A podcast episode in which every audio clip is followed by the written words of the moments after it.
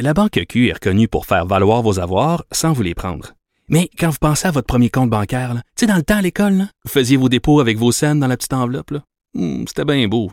Mais avec le temps, ce vieux compte-là vous a coûté des milliers de dollars en frais, puis vous ne faites pas une scène d'intérêt. Avec la Banque Q, vous obtenez des intérêts élevés et aucun frais sur vos services bancaires courants. Autrement dit, ça fait pas mal plus de scènes dans votre enveloppe, ça. Banque Q. Faites valoir vos avoirs. Visitez banqueq.ca pour en savoir plus. Eh bien, la phrase est quand même rendue assez galvaudée. Hein? On dit il y aura un avant et un après COVID-19. Mais la question qu'on se pose quand même, et je me la posais ce matin dans le journal de Montréal, c'est est-ce que la pandémie est le réveil qu'il nous fallait pour repenser notre modèle de production, pour repenser notre façon de consommer à l'échelle mondiale, à l'échelle locale aussi. Et je me suis dit, pourquoi pas d'en parler avec Alain Deneau, euh, qui avait ce même type de réflexion euh, la semaine dernière, euh, professeur et philosophe euh, à l'Université de Moncton. Monsieur Deneau, bonjour. Bonjour. Écoutez, je suis très heureuse de vous recevoir à cette émission pour vous parler de cette fameuse phrase. Débutons par ça. Le fameux ça va bien aller. Il y a bien des gens qui entendent ça et qui sont un peu choqués parce que euh, ce qui ressort de tout ça en ce moment, et si je me fie à ce que vous avez dit sur les ondes de Radio-Canada un peu plus tôt la semaine dernière, euh, si on continue comme ça, c'est pas si vrai que ça, ça va pas si bien aller. C'est un cri de ralliement qu'on peut comprendre sur un plan psychologique quand on est Mm. confronté à une situation grave où on se ferme les yeux, voilà, on fonce et on espère des jours meilleurs. Mais euh, bon, le, le, le, le mot d'ordre, le slogan n'a pas plus de portée que, que cela et il témoigne au fond euh, d'un désarroi, peut-être d'un déni même par rapport à, à la conjoncture euh, actuelle, si on prend le temps de la regarder avec un peu de recul, et Dieu sait qu'on a le temps de méditer ces temps-ci. Mm. Euh, et une chose que je dirais d'abord et avant tout, c'est que cette pandémie-là s'inscrit dans une série de signaux graves qu'on reçoit depuis plusieurs années quant aux conséquences de notre mode de vie, notre régime hein, e- extractiviste, euh, euh, consumériste, euh, détruit tout sur son passage, pollue, euh, réchauffe le climat, fait fondre les glaciers, fait avancer le désert, érode les sols, fait disparaître les forêts, détruit la biodiversité, euh, crée aussi des inégalités sociales très marquées euh, et rend beaucoup de gens malheureux au travail. C'est une question qu'on soulève pas suffisamment souvent. En témoignent euh, les, les burn-out, euh, les, les, les, dépressions nerveuses, l'alcoolisme euh, et même les suicides professionnels.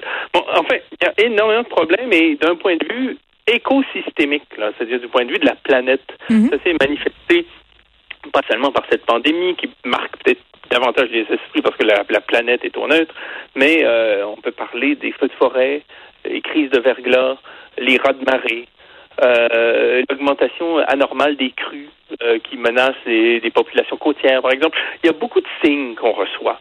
Oui, mais ces signes-là, on les écoute Euh, pas, monsieur. De... On les écoutait pas jusqu'à cette pandémie. On a eu tous les signaux. Vous avez tellement raison. On est dans une crise climatique. On est dans cette urgence. On a euh, la Terre nous envoie justement euh, des marées, des changements des- au niveau des océans. Et pourtant, les gens continuent à vivre comme si de rien n'était, à consommer un peu partout, à voyager comme s'il n'y avait pas de lendemain. Et là, à cause d'un tout petit virus, je sais pas. J'ai l'impression que les choses pourraient être appelées à changer. C'est en tout cas un palier dans la prise de conscience. J'ai l'impression qu'il y a toute une catégorie de la population, mais surtout, et surtout, là, je vais insister là-dessus, des idéologues, Mm. des gens qui sont au pouvoir, qui représentent des grands intérêts financiers, industriels, et ainsi de suite, qui n'ont pas intérêt à ce que les choses changent et qui vont tout faire pour cultiver l'idée qu'après la tempête, il y aura le calme, hein, que l'autre versant de la montagne nous promet hein, d'atteindre un plateau qui sera semblable à ce qu'on a connu, ainsi de suite. Et donc, j'ai l'impression qu'on sera encore, au fond, attiré par des euh, scénarios un peu normatifs où on va nous présenter, au fond, le passé, le passé qu'on a quitté il y a quelques semaines comme étant, au fond, euh, attendu dans l'avenir. Mais mais mais euh, il y a quand même un choc là qui, euh, qui, qui, qui marque les gens, le coup porte.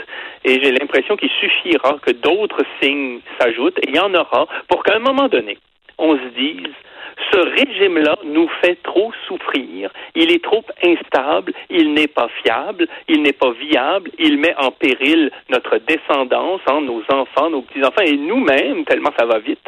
Et l'heure est venue de risquer un changement de paradigme, un changement de régime, un changement d'orientation radicale, parce que la perspective de ce risque que constitue un changement dans l'histoire est moindre que le statu quo. C'est-à-dire rester dans ce régime qui est écocide, qui est inique, qui est impérialiste, et on l'a vu pendant des décennies, voire quelques siècles dans la modernité, hein, et à terme indésirable. On ne peut pas continuer comme ça dans cette illusion de la consommation à l'infini, de la production à l'infini, l'extractivisme, hein, le, fait de toujours extraire de la terre tout ce qu'on peut y trouver, même si ce sont des ressources non renouvelables, hein, qu'on est en train de détruire à tout jamais. On va se dire non, on est allé trop loin. On a fait preuve de ce que les Grecs anciens appelaient une hubris. Hein. On a hmm. abusé de notre pouvoir. Hein. On a défié les dieux. On aurait dit une certaine époque. Et on va revenir à un mode de vie beaucoup plus raisonnable. Quand on va fabriquer un objet, on va s'assurer qu'il dure. On va pas le fabriquer pour qu'il brise dans deux ans pour que la personne qui l'a acheté le remplace aussitôt à partir du neuf. Euh. On va s'organiser à petite échelle. On va pratiquer l'agriculture locale, les circuits courts. On va agir à une échelle raisonnable. On va tenter de, se réapproprier des organes politiques pour prendre des décisions qui nous ressemblent et pas des décisions qu'on nous impose parce qu'il y a des grands actionnaires qui ont intérêt à nous faire marcher dans une certaine direction. On va cesser d'être de la ressource humaine sur euh, la ressource humaine sur le marché du travail. Mais on va devenir des gens actifs responsables et engagés dans les actions qui sont les nôtres. On ne va pas simplement servir un employeur à l'aveugle. Bon, ainsi de suite. Il y a beaucoup de choses qui peuvent se passer. Je suis convaincu, moi, que le 21e siècle sera un siècle de changement, un siècle qui va supposer un changement de paradigme en ce qui concerne notre rapport au monde. Cela dit, ce changement-là, on a le choix entre le subir ou l'assumer.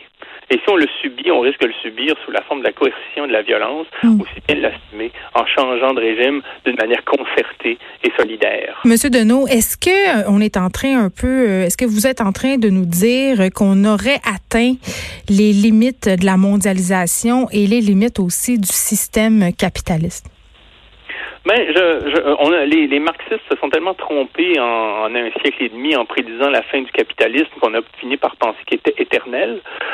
Euh, en tous les cas, ce capitalisme-là, je veux dire, je j'aime pas trop me lancer dans des prédictions, mais ce qu'on, si on se place dans de 80% des gens dans la planète, le capitalisme ne les concerne pas. Ou s'il hmm. les concerne, c'est sur un mode autoritaire et euh, d'exploitation, un mode d'exploitation euh, de, de, de, des ressources et des, des travailleurs. Ben, exactement. Si vous êtes un, travailleur chinois qui gagne un dollar par mois, ou si vous êtes un Malien qui est soumis euh, au mm. D'une société minière, ou si vous êtes, euh, je veux dire, un Congolais qui a une société pétrolière au visage depuis des décennies, vous comprenez que le capitalisme vise simplement à, à spolier des ressources euh, au profit d'actionnaires qui sont les seuls, et là j'insiste là-dessus, les seuls depuis des décennies à profiter de la croissance. Hein. C'est ni les prolétaires ni la classe moyenne qui en profitent, c'est les grands actionnaires. Aujourd'hui, on est à un stade où même ces actionnaires-là, dans ce système-là qui est façonné par eux et pour eux, se trouvent en quelque sorte à épuiser effectivement les dernières ressources qui sont à leur disposition sur le temps long de l'histoire. Il reste peut-être encore quelques décennies tout au plus, mais ça ne pourra pas durer. Quand on en est à chercher du pétrole à 3000 mètres sous les eaux ou dans de la boue en Alberta et puis de, du gaz dans des cailloux. Ou d'extraire euh, du minerai sur des glaciers. Dans des cratères énormes, c'est qu'on est désespéré. Quoi. Mais en même temps, il y a une question qui me taraude quand on parle de tout ça. Puis évidemment, c'est des réflexions qu'on a en ce moment socialement parce que c'est un moment intellectuel aussi. C'est pas juste une pandémie. Là. Le capitalisme, quand même, il y en a plusieurs le capitalisme, on le sait, euh, il y a des lacunes. Ce capitalisme-là, ils sont, elles sont manifestes, mais en fin de compte, au, bout, est-ce que c'est pas le système qui a le mieux fonctionné? Je veux dire, qu'est-ce qu'on peut proposer d'autre? Moi, c'est, je vois l'impasse. Euh, on pourrait. Le, capital. faut savoir ce que c'est le capitalisme. Hein, et en, en, deux mots très rapidement. Le capitalisme, il concerne le capital. Hmm. Hein, le capital, hein, c'est de, ce sont des actifs excédentaires. Très peu de gens peuvent bénéficier du capitalisme dans le sens où le capital concerne des actifs dont on n'a pas besoin. Ce sont des usines, des brevets, de la matière première, de la main d'œuvre. Hein, bon, et le capitalisme, au fond, concerne un capital que détiennent que détient une minorité de gens. Et hmm. ce système-là ne peut pas être compatible avec la démocratie qui concerne tout le monde. Il n'y a pas de compatibilité entre le capitalisme et la démocratie. Le capitalisme consiste en un régime qui favorise la croissance du capital de ceux qui en ont. Hein? Et ceux qui en ont, ils se comptent sur euh, les doigts d'une main à peu près là, dans un dans une société. Hein. C'est-à-dire c'est très peu de gens euh, détiennent des capitaux. On peut avoir un peu d'épargne, mais c'est pas du capital, ça. Et le capitalisme suppose que des acteurs privés ont énormément de pouvoir sur le cours des choses. Je trouve ça, moi, inquiétant que ce soit une poignée d'actionnaires qui ait accès à, la pharmacologie, à la production de médicaments, euh, à, l'agroalimentaire, c'est-à-dire à l'agriculture, aux, denrées comestibles, à la culture, euh, à l'eau dans certains pays, euh, au transport, au pétrole, aux énergies. Ce n'est pas normal que ce soit pour générer des actifs. En même temps, ça s'est effondré en quelques jours. Pardon? Ces, ces, grands, euh, ces grandes compagnies, là, ces privilégiés qui ont accès justement à ce, ce capital dont vous parlez, tout ça s'est effondré en à peine quelques jours. Là. Ils sont remis en question en ce moment, ces grands géants-là. Je veux dire, le gouvernement investit des milliards de dollars pour les aider à se maintenir en place. Oui, et c'est euh, exceptionnel. Ce ne sont pas toutes les filières. Cela dit, Amazon ne souffre pas euh, actuellement. Non, au contraire.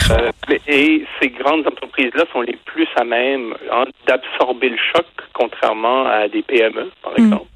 Euh, et surtout, euh, c'est parce que le virus dont on parle, la pandémie dont on parle, vise aussi la classe dominante que tout d'un coup on en fait une affaire d'État. Hmm. Il suffirait que ce soit strictement euh, des catégories marginales qui soient touchées pour que la vie continue comme d'habitude et sans doute qu'on en parle très peu.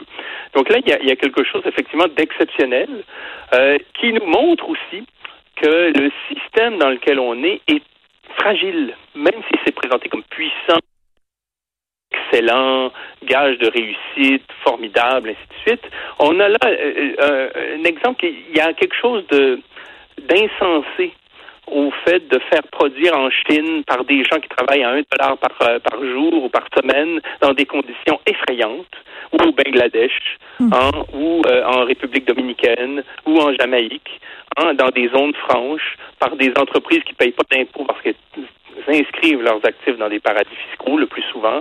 Hein. Donc, il y a quelque chose d'insensé à voir. Cette interconnexion mondiale où quand un Chinois tousse, la planète devient malade. Et c'est tellement vrai. Alain Deneau, merci, professeur. Ah, on est Hein, ben non, ça va, on a eu du temps. Euh, professeur à l'Université de Moncton, une chose est certaine, là, il faut, euh, en tout cas, je pense que notre discussion euh, est porteuse à ce niveau-là. Il faut dès maintenant réfléchir à l'après. On expérimente en ce moment les limites de notre civilisation et de la vie économique telle qu'on l'a connue. Merci beaucoup de nous avoir parlé. Merci. Au revoir. Cube Radio. Vous écoutez les